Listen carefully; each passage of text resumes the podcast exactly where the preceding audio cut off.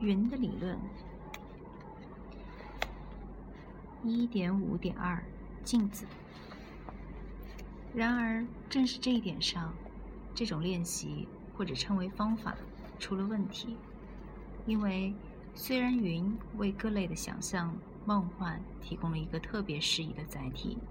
但并不是因为它的轮廓，而是因为正好与线性秩序相违的它的物质本质。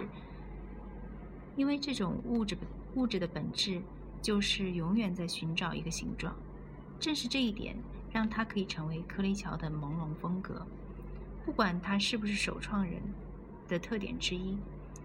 如果真的是这样的话，我们马上看到旧时代的作者们没有把它看作是画家的灵感来源之一，更没有把云或者类似的东西看作是他的绘画作品的名副其实的一个组成部分。假如说绘画首先就是素描，假如绘画必须从轮廓开始，色彩只是在第二位起作用，只是作为补充物，而且对人诱惑越大，就越让人担忧，让人怀疑。云从一开始起就有了一个超越规则的因素的内涵。后面我们还要提到，是否远古时代的画家们在他们的画面里给予了他一席之地。云跟色彩，而不是跟图形有关。从它的物理气象学角度来说，我们可以从亚里士多德那里得到证明。这个证明跟绘画有关。亚士在《气象学》第三册中说道：“在空气的清晨的夜里，看到天上出现的形象，或者是当云在太阳附近的时候。”感觉好像被某个液体的表面反射，本身还是无色的云，就显得好像充满了各种液液体和气体的柱子。所有这些现象都可以得到同一解释：反射。但是这种反射在阳光柱子以及光晕和幻日现象中，并不具备任何特殊的形状，它只跟色彩有关。因为它很大部分的成分是紧密又是水质的，而且极微小。云的整体功能就像是一面面只反射色彩而不反射形状的镜子，到最后就是极其微小的镜子，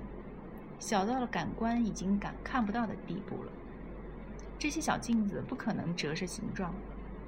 因为那样的镜子就可以被感官分开了。因为可分性总是跟形象的概念连在一起的，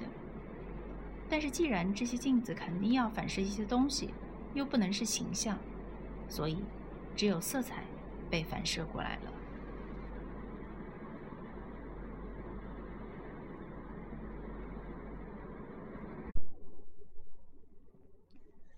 我们这里先不管亚里士多德如何认为。形状的概念是跟可分性联系在一起的，色彩则则相反，在每个微小的镜子里是跟形状不同属的，而且就像是感官所不能区分的点。这个说法在理论上的意义当然是极大的。我们先来看，在这个科学性的尝试解释尝试中，我们所做他所做出的在形状反射与色彩折射之间的区别。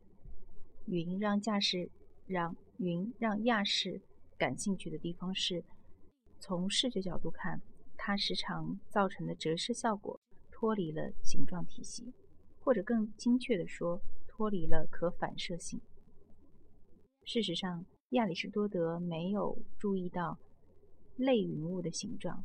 而是强调它们如何成了色彩反射的色彩折射的舞台。但这些现象在多大程度上跟绘画有关呢？假如正是正如菲洛斯特拉特所说，绘画里色彩的运用只能是依照模仿而言的，没有模仿，运用色彩就只是有色物质的无味游戏，就像是一道红粉，只是化妆美容术的一个分支。一点五一点三。理论的两个范畴，不管如何，但问题只能用这样的词语来提出：否则就无法无法看到云经常出现在绘画中这一现象后面的具体机制，及一种秩序所经历的命运。云，以及更普遍情况下的气象现象，对亚里士多德来说是一种特殊现象，至少是一种变化的预兆，也即一种变体的预示，是它的符号，甚至可以说他们是某种。扰乱现象的先驱，是否是否就是说，云在绘画领域中有着同样的功能呢？即它在十六世纪开始在绘画中多次出现，也是有着同样的预示某种症候的作用呢？既然风景作为艺术开始真正占有一席之地，虽有达芬奇用来捏于捏于。波提切利的关于海绵的传闻所表明的那么一种抵制，彭托尔莫把云看作是风景画里最困难、风景画里困难最大的一部分，是画家必须最花花功夫、勤奋研究的几个方面之一。